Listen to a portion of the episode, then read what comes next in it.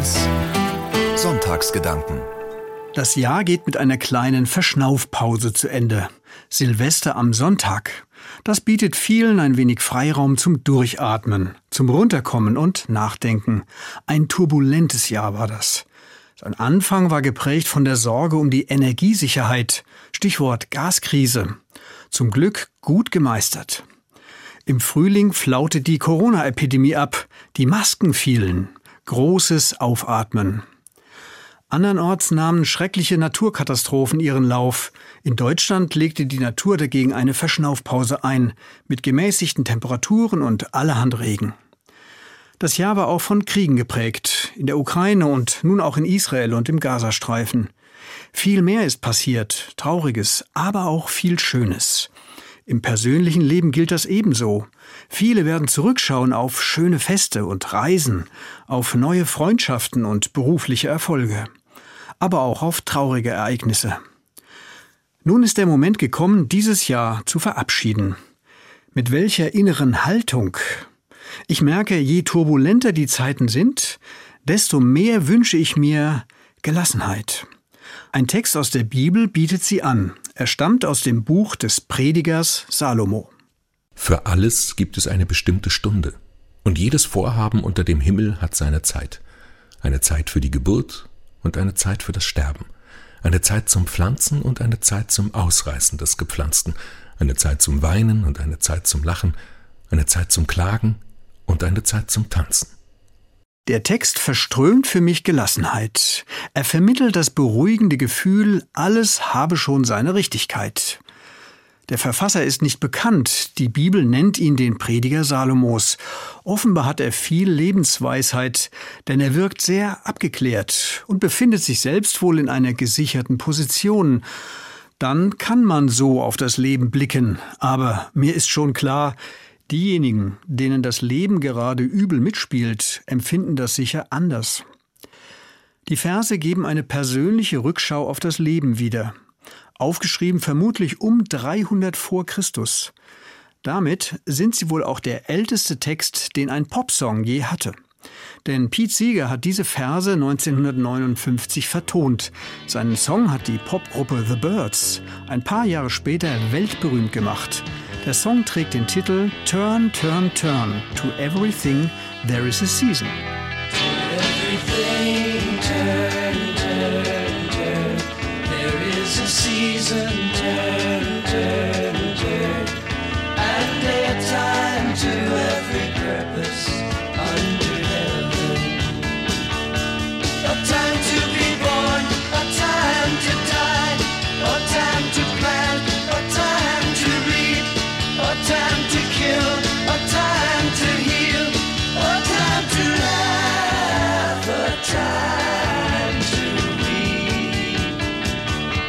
Alles hat seine Zeit.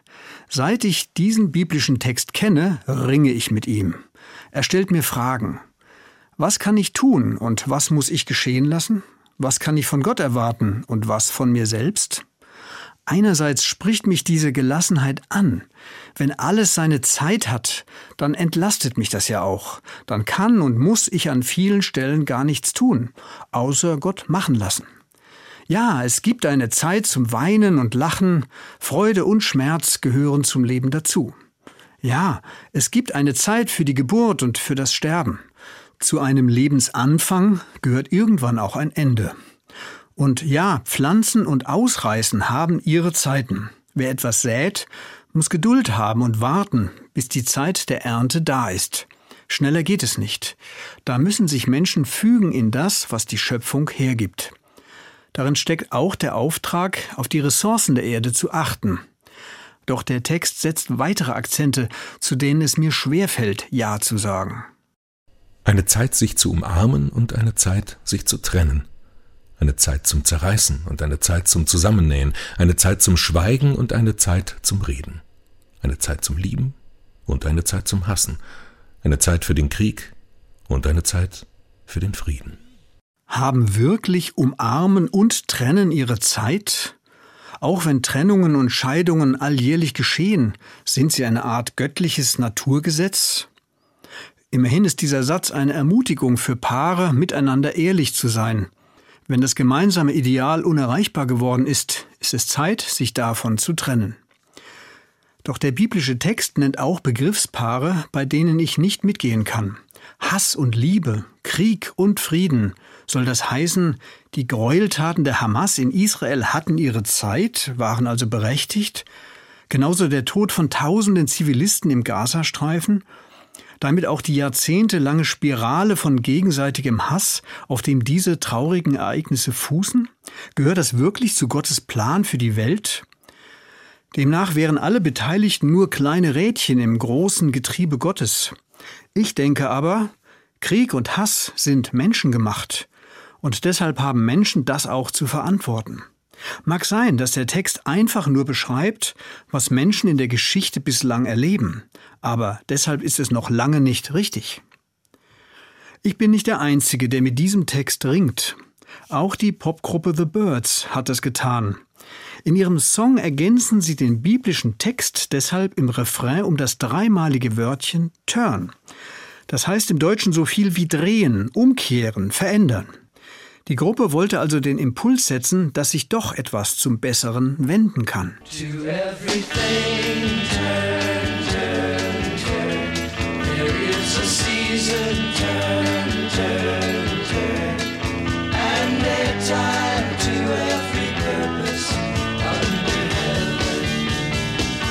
Alles hat also seine Zeit.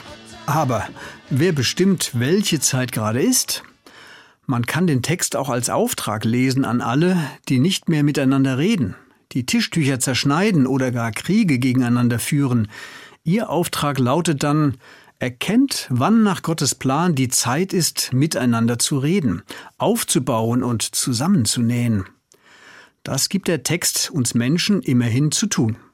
Allerdings auch davon verspricht sich der Prediger nicht viel. Ich sah das vergebliche Tun. Gott hat es den Menschen aufgegeben, damit sie sich plagen. Alles hat er so gemacht, dass es schön ist zu seiner Zeit. Auch hat er ihnen ans Herz gelegt, dass sie sich um die Zeiten bemühen. Nur kann der Mensch das alles nicht begreifen, was Gott von Anfang bis Ende tut. Der Text beschreibt einen tiefen Graben zwischen Gott und den Menschen. Mir ist dieses Verständnis von Gott und den Menschen fern. Und nicht nur mir. Auch zu Zeiten des Predigers Salomo haben Menschen mehr von Gott erhofft und erwartet, von sich selbst auch. Einer von ihnen spricht Gott direkt an. Sein Gebet ist im Psalm 39 überliefert. Nun, Herr, was soll ich mich trösten? Ich hoffe auf dich. Gott ist ansprechbar. Diese Erfahrung machen viele. Gott kann trösten und lässt hoffen. Dazu gehört für mich, dass Gottes Plan für die Welt offen ist. Sie kann sich verändern.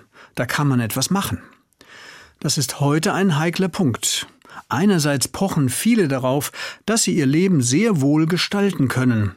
Doch eigenartig, wenn es um Themen geht, die ihnen etwas abverlangen, nehmen viele eine andere Haltung ein. Beispiel Klimawandel. Den halten viele für nicht zu stoppen. Das ist praktisch, denn dann brauchen Sie sich nicht mehr darum zu kümmern oder gar auf etwas zu verzichten. Lieber genießen viele das Leben so gut sie können und nehmen für sich persönlich mit, was noch geht. Das scheint beim biblischen Prediger ähnlich zu klingen. Beim großen Ganzen kann man nichts machen, wohl aber im Kleinen sein Leben genießen. Doch der Prediger will auf etwas anderes hinaus. Es gibt kein größeres Glück bei den Menschen, sich zu freuen und sich's gut gehen zu lassen. Jeder Mensch soll essen, trinken und glücklich sein als Ausgleich für seine ganze Arbeit. Denn auch dies ist eine Gabe Gottes. Als Gabe Gottes sieht der Prediger beides, das sich gut gehen lassen und die Arbeit. Er plädiert für eine gute Balance zwischen Engagement und Erholung, zwischen Mühe und Muße, zwischen Kümmern und Konsumieren. Ich finde, das ist ein guter, ein wohltuender Gedanke.